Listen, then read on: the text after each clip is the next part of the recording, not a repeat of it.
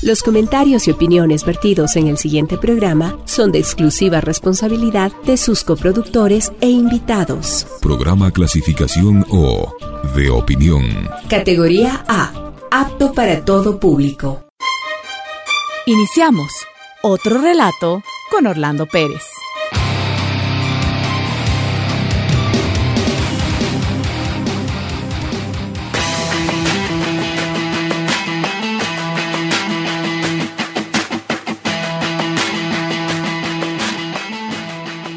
Hola, hola, ¿qué tal? Bienvenidos y bienvenidas a otro relato, este programa que todos los lunes compartimos con ustedes para pensar desde otras perspectivas, desde otros relatos, por supuesto, pero también con personalidades, con gente que piensa más allá de la coyuntura, que está arraigada en otra dimensión para entender nuestra realidad. No se olvide, usted nos puede escuchar, por supuesto, también a través de las cuentas de Spotify de Radio Pichincha y también la cuenta de otro relato, pero por supuesto.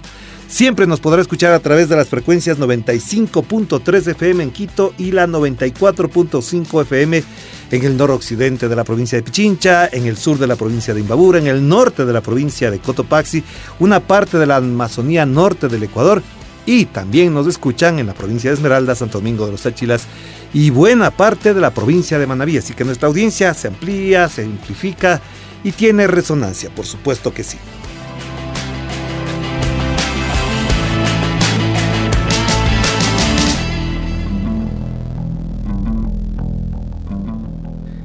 Y ahora les invito a escuchar una canción que a mí en lo particular me conmueve mucho y ahora casualmente la misma canción que se le ofreció a Leonel Messi por parte de Soledad Pastoruti, una cantante, una de las mejores voces de América Latina. Y esta canción se titula Brindis. Escúchela con nosotros, participe con nosotros y por supuesto sienta con nosotros una de las canciones más significativas en América Latina y también para mí en lo personal siguiendo al corazón y coquetear con la intuición, seguir creciendo y esquivando las rutinas, seguir soñando en un rincón, seguir creyendo que hay un Dios que me endereza de un tirón la puntería. Siempre voy detrás de lo que siento cada tanto muero y aquí estoy. Tantos desiertos que crucé, tantos atajos escribí, tantas batallas que pintaron mis heridas. Tantos incendios provoqué, tantos fracasos me probé, que no me explico cómo canto todavía. Es que siempre voy detrás de lo que siento. Unas veces muero, pero hoy no. Por estos días, por venir, por este brindis para mí, por regalarle a la intuición el alma mía. Porque los días se nos van, como esta doy mi vida.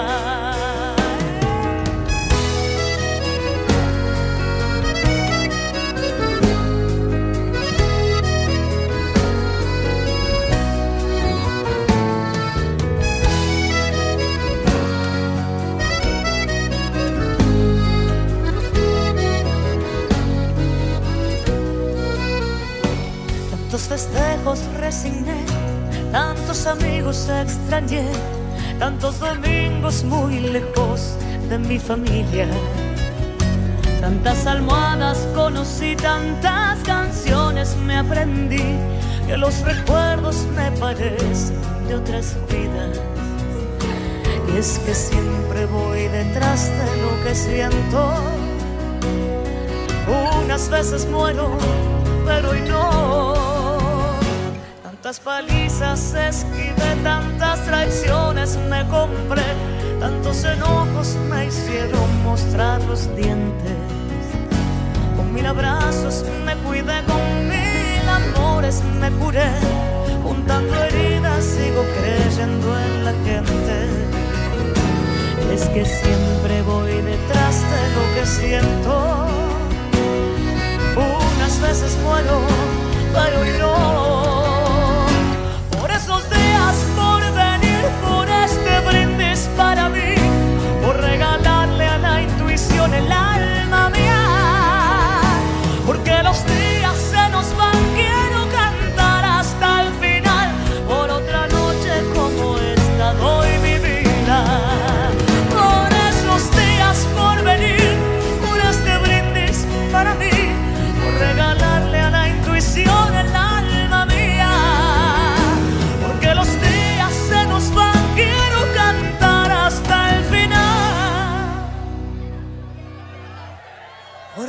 Noche como esta, doy mi vida.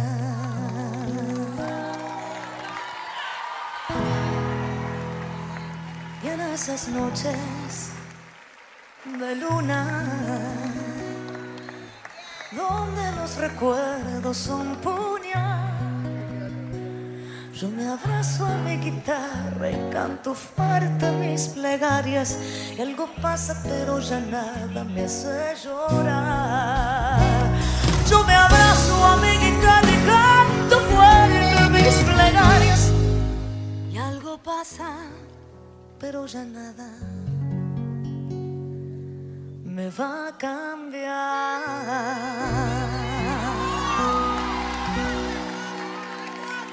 Por esos días.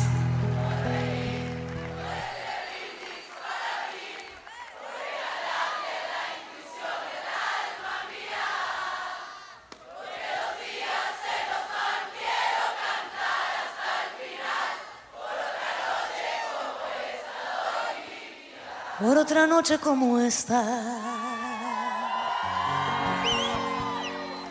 Yo doy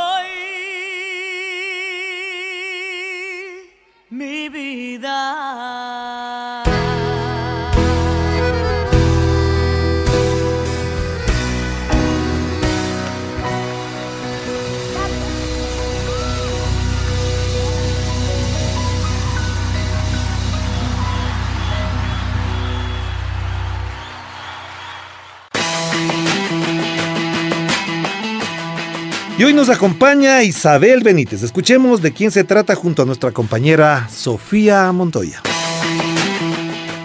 Hoy nos acompaña la psicóloga sexóloga Isabel Benítez, conductora del programa radial Sin pelos en la radio. En 2022 fue condecorada al mérito Dolores Cacuango por la prefectura de Pichincha.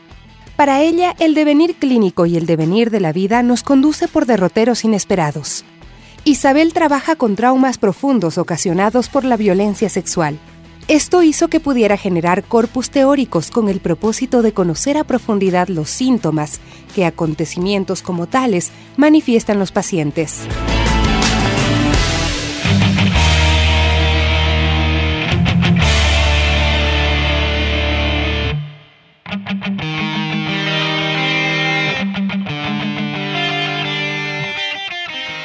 Bueno, ya estamos con Isabel. Ella es una excelente persona y eso pongo por delante, persona. Después vamos a hablar qué hace esta persona. Pero es una persona que irradia alegría, irradia confianza, pero también provoca ciertas cosas. ¿Por qué Isabel es considerada como polémica para algunos y maravillosa para otros? Bueno, gracias Orlando por la invitación. Yo estoy en un set de televisión o estoy con un micrófono adelante y se me cambia la vida. Considero que esas endorfinas son mi vida. Muy uruguayo. Eso, Sí, muy sí, uruguayo sí, además, te diría. uruguayo. Uruguayo. Uruguayo. Eh. Verás, este, mm, ¿qué te contaré? Yo creo que generar polémica es muy bueno. Yo tengo un programa en la radio La Otra. Sí. Hace, voy a cumplir, en poquito cumplo 10 años que estoy ahí. Sin pelos en la Sin radio. pelos en la radio. Este, el nombre lo puso Jorge, por supuesto, que tiene. Jorge Yunda. Estamos Jorge hablando de sí, Jorge estamos- Yunda, exalcalde de Quito, ex candidato perdedor, lastimosamente para muchos. Eh, bueno, eh, yo soy, yo trabajo con él hace muchísimos años. Sí, sí, sí. Y prácticamente este programa Sin pelos en la radio, que le puso el título él, que él es muy, él es muy, él es ingenioso, tiene un talento creativo impresionante, hace 10 años y genera polémica. Sí. ¿Por qué? Porque este programa, Orlando, lo que hago en este programa, una hora diaria, es generar, decir la verdad, generar polémica por- porque digo la verdad. Pero tu verdad. A ver, bueno. Porque la a ver, verdad, la bueno, verdad, bueno, la verdad, Está perfecto. Me encanta, me encanta. La, la verdad, sí, estamos de acuerdo. En relación a la verdad, hay muchas teorías filosóficas, hay Puede ser que sea tu verdad la mía, pero no siempre la tuya y la mía es la misma pero de la hay, gente. Pero hay Sí. una cosa que la lectura de los hechos tiene solamente una Claro. realidad. O sea, Ah, si tu marido llovió. te pega, te pegó. Y si llovió, llovió. Y si llovió, llovió. Claro, así es. A eso me refiero. es. Entonces, como yo tengo una formación, a ver, te cuento, yo soy psicóloga, Sí. eh, soy sexóloga y además tengo una maestría en género que hice aquí en la Flaxo. Y además Eh, tienes un premio, Dolores Ah, sí, Cacuango. claro, tengo un que premio, sí, Eso sí. Me, emocionó, me erizó. Dije, esa es. Isabel se lo merecía. Sí, sí, fue es. muy Ajá. emocionante, fue Ajá. muy emocionante eso. Este, ya te cuento. Entonces, esta formación mía, académica, no tiene nada que ver con mi formación de periodista, Sí. porque yo no tengo ningún título académico, Sí, sí. pero tengo una historia familiar De periodista. de periodistas, Orlando, desde por mi línea paterna, Por tu abuelo. por todos, abuelos, tío, abuela. Pero tu abuelo era el principal. No, mi papá era el principal. Ah, tu papá, sí, Pero ya, mi papá y todos, toda esa generación. Ya. Y la generación siguiente, también habemos dos que somos así rabiosos periodistas. Ya. Y esto es increíble, pero bueno, esto es una cuestión genética, Sí, ¿no? sí, es totalmente genética. Entonces, cuando yo en- empiezo a incursionar en radio, en realidad yo en Uruguay nunca trabajé como radio, excepto algún programa muy puntual de alguna cosa que hacía, este, realmente fue como encontrar la vida. Digo, me sacan el micrófono, me sacan el programa y realmente eh, muero. Literalmente. Te apasiona. Sí, me apasiona. Pero dime, ¿en, totalmente en me qué apasiona. resorte? Tú que eres psicóloga, además, ¿en dónde está ese resorte que a una persona como tú, a Isabel, uruguaya, joven, guapa, sexy, sensual, como lo quieran llamar? joven no tanto. No, pero cuando empieza todo este rollo de la, de, lo- de la comunicación, se activa, es un resorte que se activa. ¿Cuál es ese? Bueno, yo creo que este mecanismo tiene mucho que ver con lo genético. Estoy estudiando ahora, estoy haciendo un curso de epigenética justamente, de cómo estos factores eh, genéticos y ambientales te condicionan. Claro.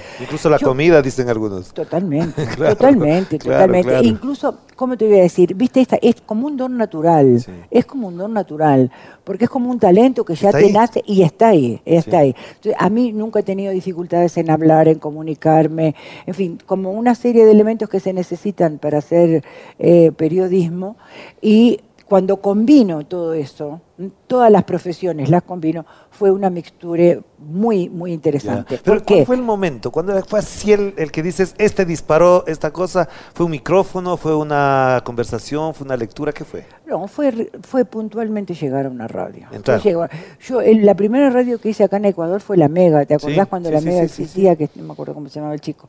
Este, ahí fui, ahí iba una vez por semana, había un programa que se llamaba Las Dueñas del Circo. Ah, es verdad, es verdad. Las dueñas del circo. Este, es ahí iba verdad. yo una vez por semana los martes y bueno, ahí empecé. Y de ahí me fui a la pública. No, de ahí paralelamente fui a la radio pública, Claro. a, iba los viernes a la Rosa de los Vientos. Sí. Este, bueno, ahí empiezo y ahí empecé mi transitar. Pero Claro. siempre porque yo estaba haciendo la maestría en Flaxo. Pero tú eres polémica, sobre todo porque abordas temas de orden sexual que no necesariamente en una sociedad tan curuchupa como la ecuatoriana, conservadora, llega fácilmente. Entonces algunos dicen, esto no se puede tocar en radio, esto no se hace en radio, de esto no se habla, no se menciona la palabra pene, vagina, no se menciona esas cosas.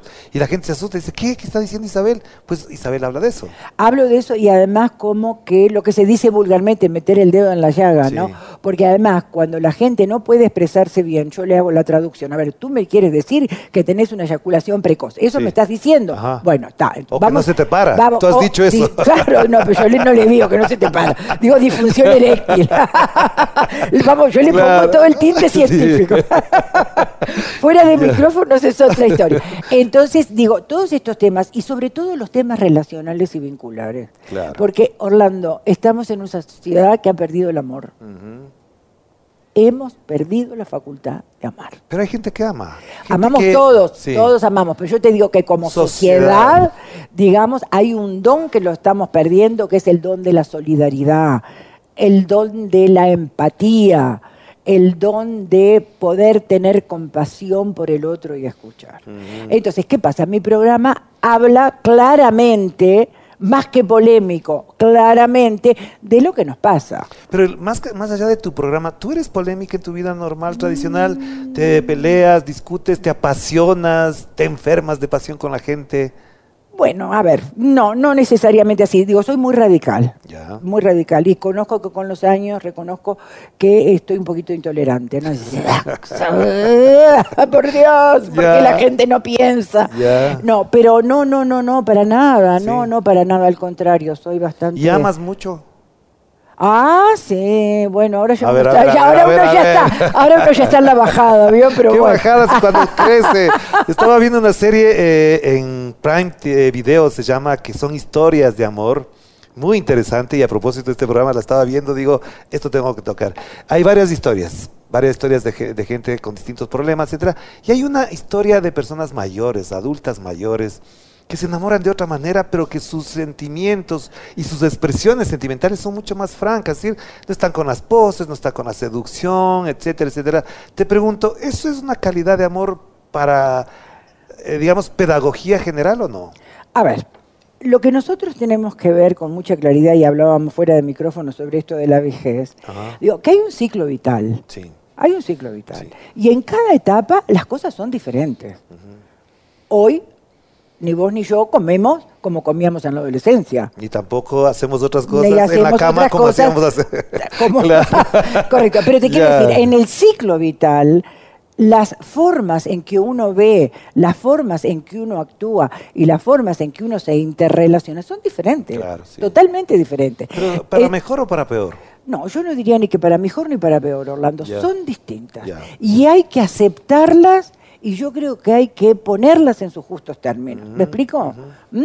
Es decir, yo lo que creo es que el- la relación sexual en la edad adulta tiene otras características, ¿m? tiene otra dimensión, tiene esto, como vos decís, otra, otra comunicación de otra connotación. Claro, Pero eso no quiere decir que no haya relaciones sexuales. Sí. Son distintas, son diferentes, deben ser siempre acordadas, no es no, por supuesto, bueno, todo eso, pero creo que hay que adaptarse al ciclo vital y analizar el ciclo vital. Te voy a contar una anécdota Ajá, muy, muy, dale. muy chiquita. Tengo una paciente de 79 años que llega al consultorio, me dice, Isabel, estoy desesperada por hacer el amor.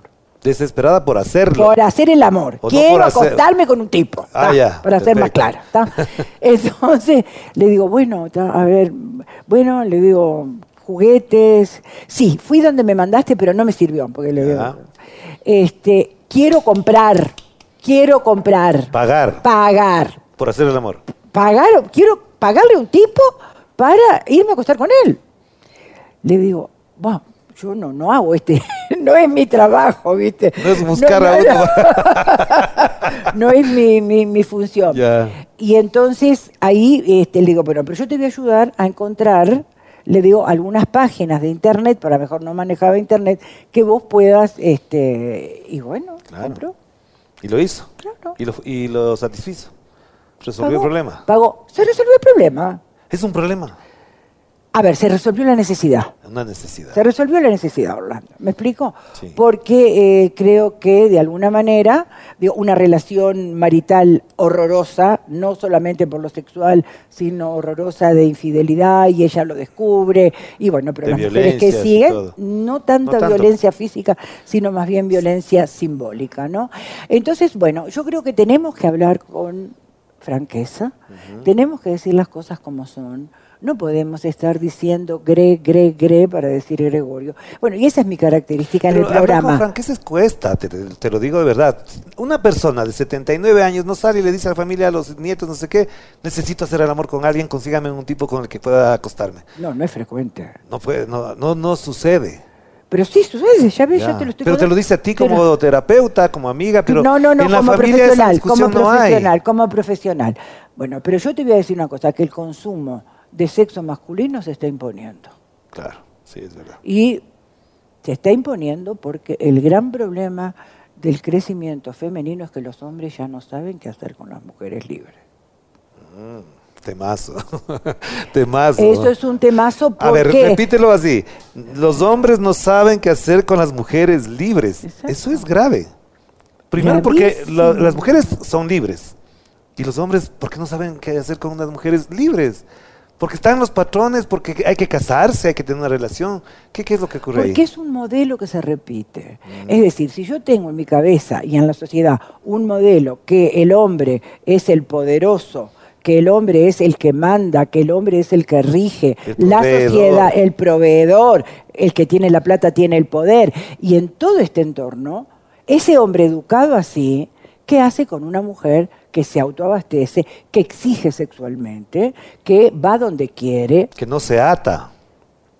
¿Qué hace ese hombre? Ya. ¿Y eso No cómo se, tú tratas también con hombres que están en esa crisis, por Tra- ejemplo? Trato. A ver, yo tengo en mi consultorio una, un gama, universo, un sí. universo muy, muy grande. Tengo más mujeres. Más. Tengo más mujeres violentadas y bueno, y ahora un poco el consultorio se ha orientado a violencia sexual este, por el tema de la fundación que, ten- que tenemos. Y em, el gran problema es que, desde mi punto de vista, es que tienen que abrir la cabeza. Los hombres. Todo el mundo. Ah, todos, ya. No, todo el mundo tiene que abrir la cabeza. Todo el mundo tiene que abrir la cabeza. Pero a los hombres les cuesta más. Porque estamos estructurados y hay que desaprender. O sea, la palabra que yo he aprendido es a desaprender muchas cosas que nos formaron los padres, los hermanos, el colegio, la universidad, los medios de comunicación. Hay cosas como, por ejemplo, te voy a decir con franqueza, que a veces me costaba y a mí me gusta regresar a ver el culo de una mujer. Y cuando hacía eso me decían, pero ¿cómo se te ocurre hacer eso? Pero digo, pues sí es bonito. No, eso no se hace. Sí. Y yo dije, y mis hijas también me han enseñado esas cosas, por ejemplo. Claro, claro, ahí está, ¿ves? Eso es un, un típico ejemplo de cómo es la conducta masculina y cómo es la conducta Pero está mal o no, está No, mal ver el yo, culo yo de una ya mujer. no a es que esté mal o es que esté bien. A ver, yo a esta altura te lo voy a decir con toda claridad porque además lo digo todos los días en la radio, cada quien que haga lo que quiera siempre y cuando no haya violencia y haya Ya. acuerdo. Ujú. ¿Correcto? Que haya acuerdo y que no es no y cierran la puerta de su alcoba y hagan, hagan lo que les se les gana, Digo, es. no, no, es, no es un juicio de valor que uno tiene que hacer. Uno tiene que hacer un juicio relacional. Si yo estoy haciendo daño a un tercero, una tercera, no, va, ahí se corta. Ya. ¿Por qué las mujeres libres también tienen problemas en sostener, en desarrollar relaciones, digamos, un poquito más estables? ¿Querés que te diga la verdad, verdad? Porque los hombres son unos tontos. Y así mirándome a los ojos, además. ¿Por qué? A Ay, ver. no, no, no, no, no, no, no, porque no saben qué hacer. Porque yo he tenido casos, he tenido casos increíbles de mujeres en terapia y a todas les digo, ¿no? A todas les digo, mira, mujer, profesional, eh, Con universitaria, con plata, independiente y con terapia, no vas a conseguir nada. Ya. Yo ya se. Entonces van a Porque además quedar- con terapia vos tenés otra cabeza. Pero ahí la pregunta que te hago para ser un poco más específico, si eso es así, los hombres no estamos preparados para mujeres así. Y cuando las mujeres no encuentran a un hombre así, se quedan solas. No hay hombres así. No hay, Todavía no hay, todavía no hay. Chicos, pilas. Todavía no hay, Orlando, hay. porque es una cuestión, como vos decís, de desaprender, de deconstruir para formarnos de otra manera. Te lo cuento rapidísimo. Isabel, me dice una paciente divina, así, fantástica. Isabel, me muero por acostarme con un tipo. ¿Qué hago? Bueno, a ver, vamos a investigar un poco tu entorno. Si hay, alguien- si hay un chico, un compañero de, de trabajo, bueno, planteale. Digo, planteale. Ay, no, que no puedo, que no estamos preparadas. Bueno, digo, tampoco estábamos preparadas para trabajar, para usar jean, para votar, para todo lo que hemos logrado. Resulta que lo encara. ¿Y? Un fracaso.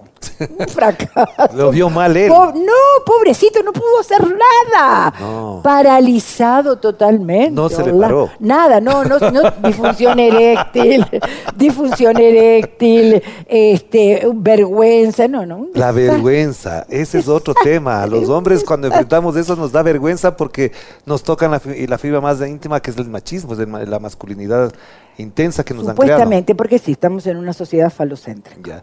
¿Cómo deconstruir entonces esa masculinidad? ¿Qué- ¿Cuál es el trabajo de nosotros los hombres para deconstruir esa masculinidad mal formada, mal estructurada? Bueno, yo creo, Orlando, que para, para mí, desde mi punto de vista, hay una cuestión, es que, insisto, abrir la cabeza, desaprender, deconstruir y poder tener una instancia de autorreflexión y de sinceridad. ¿Me explico? De mucha sinceridad. Pero de mucha conversación también, en la familia, Sí, entre los no, amigos. no, no, no, no, no tanto eso. Tiene que haber una convicción personal. Mm. Si no hay una convicción personal, digamos, una estructura que diga, yo voy a cambiar y voy a golpear todas las puertas para cambiar.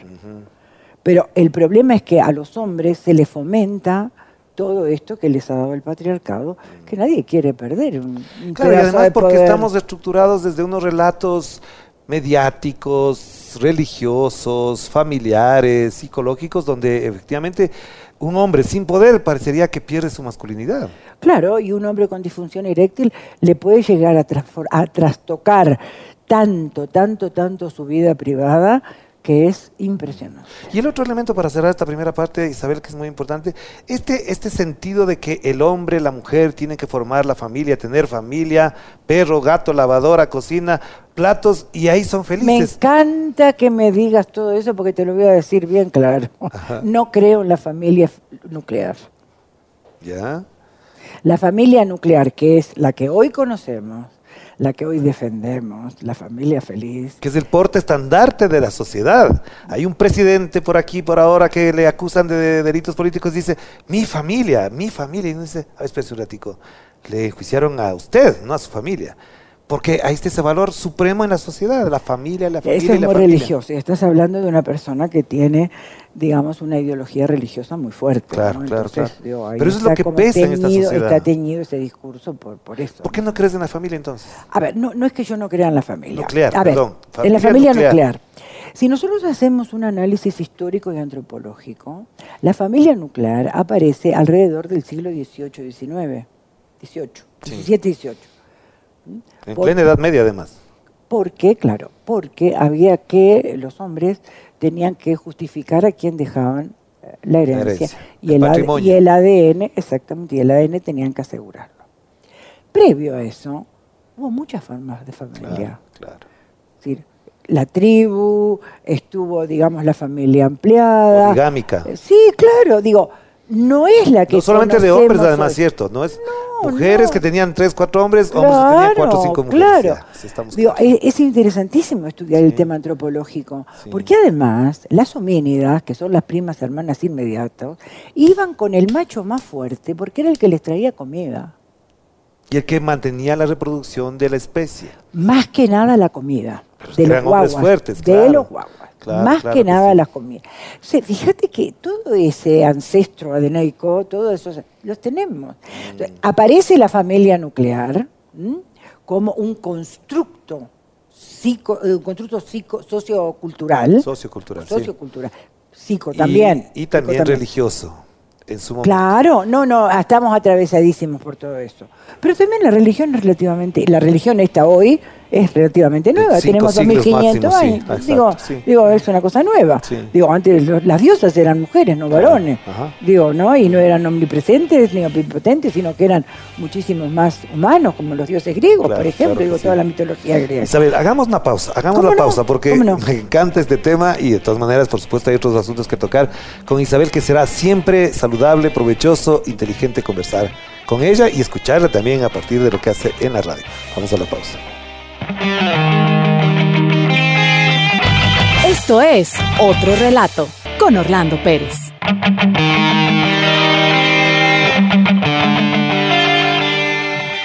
Regresamos, estamos con Isabel Benítez, por supuesto, es apasionante y el tiempo es corto. Y por eso le planteo, una de las cosas que siempre me han rondado en la cabeza es que en la tradición familiar es el, el hombre propone y la mujer dispone. El hombre elige, la mujer decide. Es decir, una cosa que está dando las vueltas. Este cambio ahora de lo que mencionabas tú, que a las mujeres libres, a los hombres les cuesta relacionarse con mujeres libres, ¿cambia este patrón, este refrán asentado en la tradición o no? Claro. Digo, porque esto que yo te estoy planteando cuestiona el, el medularmente. El nervio a la-. El nervio central de la familia. A ver, como te decía, el constructo, y además en ese constructo vienen los roles asignados. ¿no? Es decir, el hombre proveedor, la mujer ama de casa y toda esta cuestión que Y, el- conocemos y, esto. y aparentemente el rol pasivo de la mujer y el rol activo del hombre. aparentemente porque sacan el, a la mujer de donde está haciendo y no hay economía que alcance.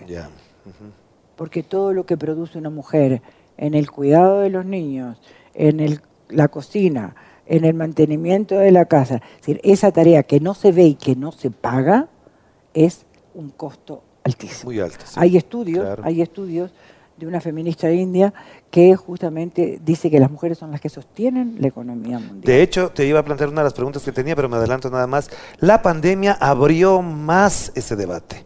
Porque cuando en la pandemia la gente se refugia en el hogar, se encuentra con que los roles de aquellas mujeres que estaban trabajando en las oficinas, en las fábricas, en todas partes, cuando vuelven a refugiarse en la casa, encuentra que no es su lugar. A ver, la pandemia, déjamelo un poquitito ahí, Ya. pone la carta ahí un poquito afuera. Ajá. Pero lo que yo quiero hablar es del constructo de la familia, que eso es lo que está en cuestionamiento. Sí, sí, sí, pero te digo que cuando Eso. regresaron... Pará, pará. Pero la pandemia es mucho más complicado. Ajá. La pandemia tenemos que ponerla, Orlando querido, como un acontecimiento. ¿Qué es un acontecimiento desde el punto de vista filosófico? Es un hecho desconocido para la subjetividad que adviene sin previo aviso. Y que cambia la situación. Déjame terminar, Orlando. Ah, pará. Pero para eso estamos, No, no, para- pará, pará, pará, pará. Déjame terminar el Ya, argumento. a ver, te dejo. El- la pandemia es un acontecimiento. Sí. Esto que vos decís. Adviene algo y modifica absolutamente todo. Es decir, lo que dice la gente, no quedó piedra sobre piedra. Un antes y un después. Sí. Y esto fue lo que significó la pandemia a nivel global Sí. a nivel global, a nivel continental, a nivel país, a nivel ciudad, a nivel barrio, a nivel hogar. Sí. ¿Me explico? Y esa modificación de la subjetividad, que fue la pandemia, nos hizo pedazos. Claro. Porque en un acontecimiento viene y se presentifica todos los temas que tú no resolviste en tiempo y forma. ¿Me explico? Claro, sí, sí, sí. Entonces, la pandemia a nivel, digo, social fue terrible, a nivel individual también. Yo siempre pongo el ejemplo de Ecuador. Para Ecuador la pandemia fue terrible. Lo evidenció sin sistemas de educación, sin sistemas de salud, sin sistemas, digo, donde todo el mundo tuviera una tablet y Sin pregunta- conectividad. Sin nada, sin nada.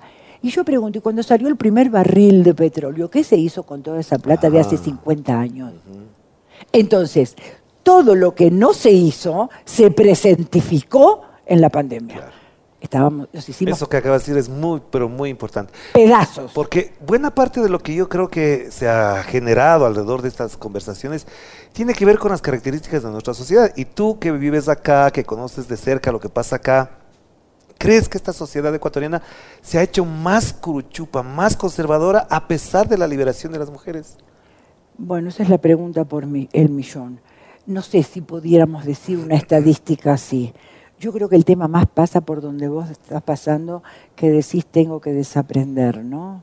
Me parece que no podemos eh, cuantificar que estemos más curuchupas, bueno, no, yo no, este, más curuchupas y más religiosos que antes, ¿no? Eh, creo que el tema de esta religiosidad tiene otras raíces históricas y antropológicas también, sociales, que están marcadas por la colonia. Mm, por la colonización nos hizo muchos daños. Pero te Y que yo no creo que esté superado. Ya, pero te preguntaba esto porque con- conforme se van gestando procesos, etcétera, yo veo que, por ejemplo, el vestirse de blanco para casarse, el tener la casa, el perro, gato lavador y todo lo demás que digo, se va construyendo como una forma de las... Y los que no estamos en esa onda, o los que al menos cuestionamos eso, somos vistos muy mal. ¿Qué le pasa? Pero somos felices. bueno, eso sí. qué bueno, eso qué Tenemos- bueno que lo dices, pero, mucho bienestar. pero entonces no atarse a eso te cuestiona socialmente, te aparta, te discrimina socialmente. ¿A vos te discrimina? Sí, claro. Ah. Ah, ¿por qué no tienes hijos? ¿Por qué no te has vuelto a casar? ¿Por qué no sé qué? ¿Por qué no estás en una casa? A ver, para, pero estas son dos cosas Ajá. A ver, eh, hay una cuestión, vos lo graficás con lavadora, yo digo papá, mamá, dos hijos, perro y gato. Sí, la lavadora es importante. La- A ver, yo, eh, verás, yo creo, yo tengo una consigna que se llama el bienestar es posible. Ajá. Cuando las mujeres vienen y dicen, no me separo de él aunque me pegue, porque no quiero perder mi hogar, no quiero perder mi familia. Mi zona de confort. yo no. Digo, no, yo no, no la llamo zona de confort porque no hay confort ahí, pero después lo hablamos. ajá. Pará. Entonces, yo lo que, lo que digo es, a ver, ¿qué es un hogar para vos? ¿Qué es una familia para vos? Yo vivo sola. Yo también. Felicísima, felicísima, con un bienestar terrible. Y digo, ¿y este es mi hogar? Yo llego con las compras, coloco flores, arreglo mi entorno, estoy con quien quiero estar, cuando quiero Contigo. estar. Quieres estar contigo. Eso, eso es otra historia. Ajá. ¿no? Pero bueno, la so- pero eso- pero eso de entonces, vivir sola- ¿A vos te sentís discriminado? Yo no me siento No, te digo que en la conversación yo digo, comienzo a pelear con eso. La- lo social es muy poderoso, es un monstruo grande y pisa fuerte. Claro, y te hace canción. hacer cosas, sí. Claro. Y te hace hacer cosas, esto lo, lo, lo- lo saqué de una, un curso que dimos en Guarmi, en Guarmi Pichincha, este, que lo dijo una compañera que estaba tratando a una mujer violentada y la mataron. Dijo, y dijo, el, el, el sistema es un monstruo grande pisa. Y eso es- Porque una cosa del desaprender, por ejemplo, yo leí un libro que a mí me cambió la vida, te lo voy a decir con claridad, que tiene que ver este libro que se llama Mujeres que corren con lobos, de Clara. Sí, de Clara, de Clara Steck- Stepp, no me acuerdo. es Clara- maravilloso. Sí. Maravilloso. Un libro gordito, que pensé que no me lo iba a leer. Claro, pero es muy, es muy fácil libro de... Y a mí me cambió la vida. No Es necesariamente, ¿sabes por qué? Porque me retrató a mí mismo, en primer lugar. Me desafió a mí mismo.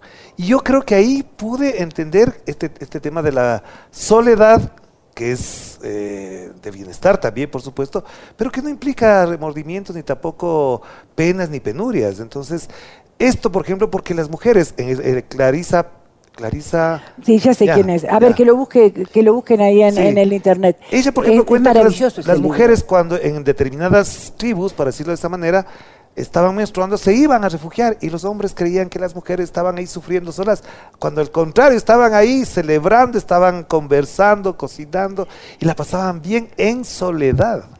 Entonces, eso, por ejemplo, a mí me parece que es muy, muy importante discutirlo ahora. A mí de ese libro el que me gustó fue El zapatito rojo. No sé Cla- si. Clarisa Pincola. Les recuerdo, es un libro Mujeres muy importante, con- Mujeres que corren con lobos. Es un libro que he regalado a un montón de mujeres. Yo también lo Además, regalaba sí.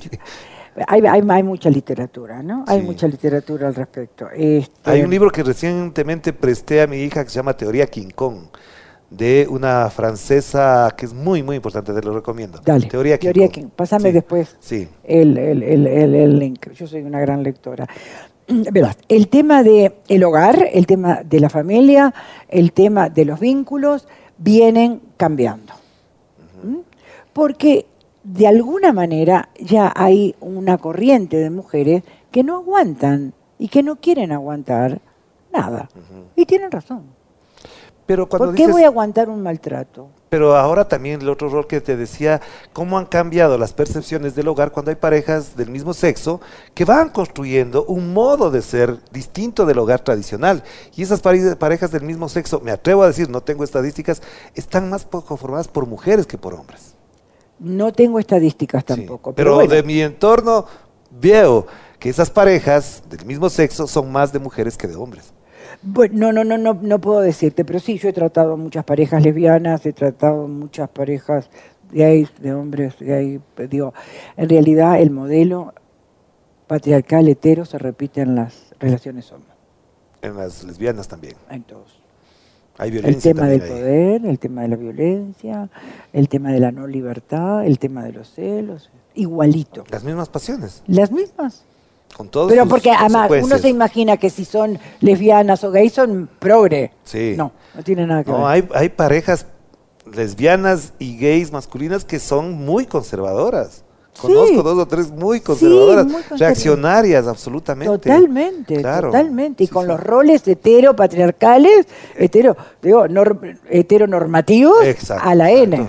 Pero te digo, esto no también podría modificar esto que estábamos hablando de la concepción del, del hogar, de la familia también, en la medida en que esto se vaya naturalizando, porque ha existido, pero no se ha naturalizado, no es público. ¿Crees que va a cambiar también ese patrón? A más ver, allá yo de estos creo, errores yo que creo, yo creo que viene cambiando fuerte. A ver, yo soy una persona que además tengo una cosa, una concepción muy clara de que esta familia, el modelo de esta familia está perimido totalmente, obsoleto. Ya no funciona. Por suerte sigue así, yo tengo trabajo. Así Por suerte sigue así, yo tengo trabajo, ¿no? Pero ya es un modelo que no funciona. ¿Por qué, Orlando? Porque las personas que crearon este modelo que lo llevaron adelante, ya no son las personas del siglo XXI, Claro. como individuos, como sujetos. Sí. Entonces, estos sujetos del siglo XXI no encajan en esa, Pero es una en esa estructura. Isabel, perdona que te interrumpa, es una transformación que ocurre en los últimos 30 años, ni siquiera, digamos que empieza en los 60 con todas esas cosas, pero en realidad, desde los 80 para acá, es donde se jala duro esto. pero sin embargo falta. Te voy a hacer una anécdota. ¿Viste esa canción? La canción esta que estamos cantando todas las mujeres cuando salimos, Sí. de las mujeres que... Esta canción que se hizo en Juárez, en México. Perfecto. por La Ah. mujer, una de las mujeres que la cantó, se casó con toda la parafernalia del mundo. Vestido blanco, fiesta, el tipo de fracto, y todo Todo. Todos los chiches. Claro. Y fue una de las que hizo la canción. Porque además una de las cosas que Entonces, discutían... a ver, contame. Ya, pero pelean para qué? Para, para Bueno, pero pelean? contame, digo, ¿dónde, dónde funciona este tema de la contradicción? ¿No? Digo, por ejemplo, también a mí hay una cosa que me asombra mucho, que es el tema de lo religioso. Digo, cómo lo religioso te impregna de tal manera que te, eh, te hace omnubilar, Ajá. te hace tartamudear un análisis político. Y para cerrar, Bueno. entonces en esta última parte quiero hablar. ¿Tú por qué eres feliz? Si no. Bienestar. Ya, Yo no llamo felicidad. pero también has encontrado felicidad con parejas o no? Ah, claro, por supuesto. ¿Y por qué no, no? A ver, a ver, ¿por qué me preguntas? ¿Por qué yo tengo felicidad estando Sí. sola? Sí, porque yo te veo a los ojos feliz. Cuando te escucho te siento feliz. Eh, tu expresión es una felicidad. Cuando nos encontramos me abrazas, una felicidad, transmites felicidad. Digo, esta mujer es feliz. ¿Por qué eres feliz entonces? A ver, porque yo creo que el bienestar, mira, yo no llamo felicidad porque la felicidad es un momento, un instante, cuando recibiste un título, cuando tenés un orgasmo, cuando tenés una cena, cuando la felicidad es puntual. Y además, en la telenovela mexicana la ha desvirtuado, la ha vaciado de contenido. Entonces yo llamo bienestar, porque el bienestar es un estado... A ver, ¿por qué yo estoy bien? Porque yo he trabajado mucho sobre mi inconsciente, he trabajado mucho sobre mí misma, permanentemente estoy pensando, permanentemente me estoy formando y sobre todo cuestionando. El tema de la autocrítica, Es muy importante, sí. Sí, sí, es verdad. lastimosamente muy inexistente. Y cuesta. Uy, cuesta. Entonces, fíjate ¿Y cuál es la cosa. mayor autocrítica que te haces a esta altura de tu vida y que te has ido consolidando en esa autocrítica como lo que eres ahora? Bueno, hay muchas, ¿no? Hay muchas, pero a mí me hubiera gustado mucho desarrollarme en el plano artístico, la verdad, y por ¿Y circunstancias en de la cuál vida. de las artes? ¿En la música? ¿En Teatro, el teatro, teatro? teatro, Ah, qué teatro, bien, y qué estoy bien. ahí con un tema. Pero ahora podemos hacer una obra de teatro juntos. Dale, dale. Formamos, hay un montón. Hacemos una Dale, obra de teatro pero juntos que- y hablamos pero, de pero cosas. tengo mis exigencias ahí. Ya. Tiene que ser director uruguayo. Ah. pero es que lo tengo, lo Sí, tengo. no, es que además el teatro uruguayo es muy Uh, bueno. es Yo le decía aquí a los chicos en algún momento que si yo voy a Uruguay, a Montevideo, no puedo dejar de ver dos o tres obras en un fin de semana porque es un teatro buenísimo el de Uruguay. Lindo. Muy Además hay bastantes obras, la gente va, hace un rito para ir al teatro. Después nos vamos a tomar café. va, primero come, después se toma un café, pasea. eh, eh, es decir, una cosa lindísima el teatro ¿Has estado en Montevideo? Me encanta, me encanta, Ah, me sí. encanta, me encanta. El país, de- yo esto no lo digo aquí, lo he dicho siempre, al país donde quisiera envejecer, envejecer bien, Montevideo, Uruguay. No de sé qué vas a hacer con el frío, ¿no? No importa. Este frío de Que no me- importa el frío. yo estaba en el frío uruguayo, yo sé. Uy, Pero te no. digo, pues no, no, me, no me saques de la jugada. Estábamos, sí, sí, ¿sabes? sí. ¿Por tu qué soy- bienestar, qué tu bienestar? bienestar, ¿por qué es bueno en la medida en que la vida es dura, es difícil, es compleja? Y tan dura, te voy a decir, que yo tengo una historia que si te la digo y me preguntas cómo una así puede estar bien, yo- a mí se me murió mi único hijo, a los 34 años, ¿Tu- ¿De la edad de él o la tuya? de él. 34 años tenía él cuando se murió. Él tenía Ya. 34 años. Y mi hijo se murió. Hace exactamente 10 años, hizo en diciembre. Ah, Y en ese momento, Orlando, yo decidí seguir viviendo.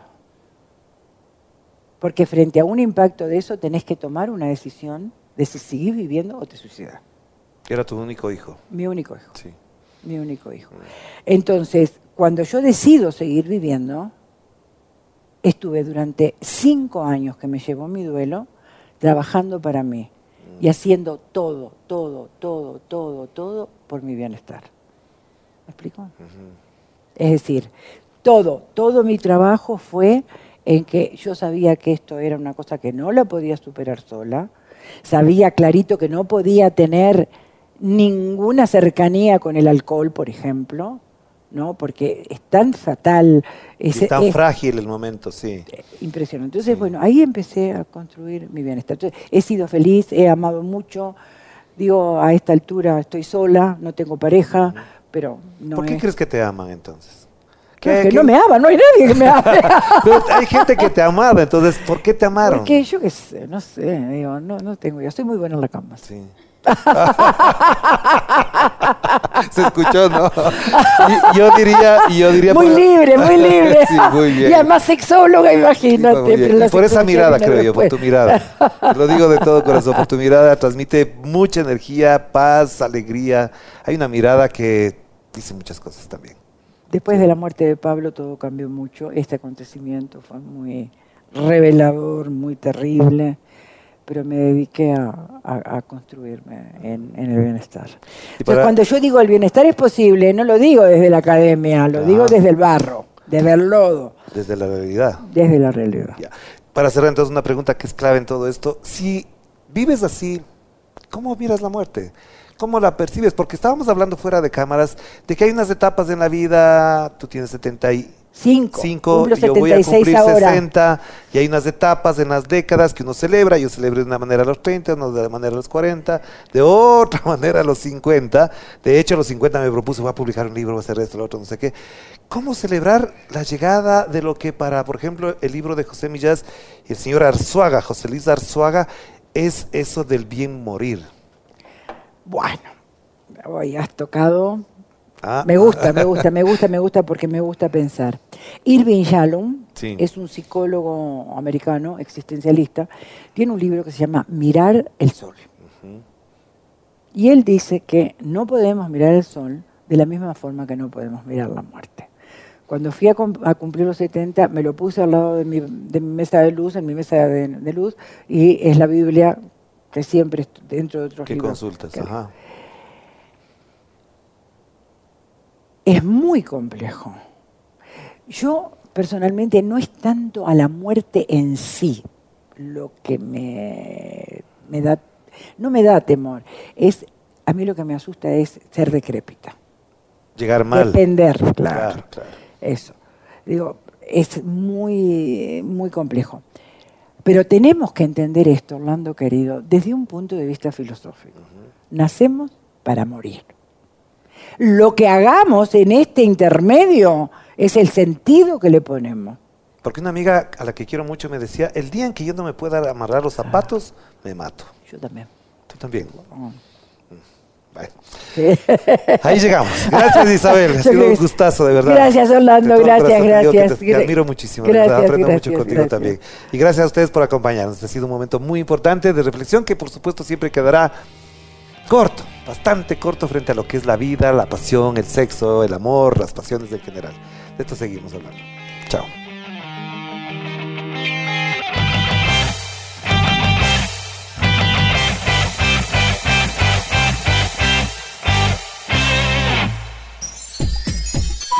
Programa clasificación O de opinión. Categoría A, apto para todo público.